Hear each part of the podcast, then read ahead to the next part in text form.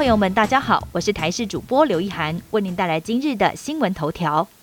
当冲降税优惠延拟再延长三年。当冲税率优惠原本在今年底就要到期了，行政院会在开会讨论之后，确定延长当冲降税优惠三年，税率维持减半为千分之一点五。通过之后将会送到立法院审议。那么以七月份台股资料来估算，发现将可以有二十一万名当冲族因此受惠。不过有财政学者认为，当冲降税原本是提振股市交易量的特效药，但现在却变成让市场上瘾的吗啡，无法退场。十月份电价调整，五百度以下的民生用电不受影响。电价审议委员会这个月底就要召开，但是因为民生还有商家都受到疫情影响，外界预估十月份的电价将会动涨。不过根据了解，因为工商业的疫情冲击是两样情，十月份延拟五百度以下民生用户不涨价，但制造业、豪宅大户等等将会调涨百分之三，预估百分之八十五的家庭将不受到影响，而目前正在由台电评估当中。四季二专甄选明年可以填六志愿，让私校担心可能会增加缺额。四季二专甄选入学是技专校院主要招生的管道，而今年名额大约占了总额的五成五，吸引超过五万多名高职生都来报名参加。技专招生策略委员会最近开会决议，明年开始考生从原本可以填三个志愿，加倍提升为六个志愿。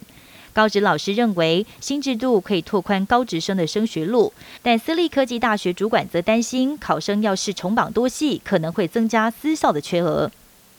越南台商获列优先打疫苗。越南的新冠疫情越来越严重，已经有四名台商不幸染疫死亡。外交部八月初召见越南驻台代表，促请越南政府尽快安排台商接种疫苗。而外交部昨天表示，越南政府已经把台商还有侨民纳入了疫苗接种计划，而未在重要工业区或者是疫情比较严重地区的台商，也已经获得被列为是优先的接种对象。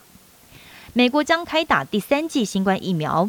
美国卫生官员公布第三季施打计划，表示九月二十号开始将广泛替所有美国人追加第三季，而目前设定是在接种第二季之后的八个月施打。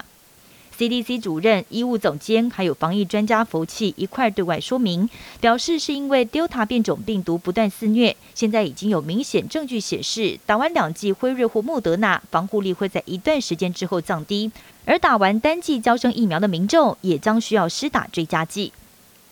阿拉伯联合大公国外交部十八号证实，上周逃离阿富汗的前总统甘尼一家逃到阿联。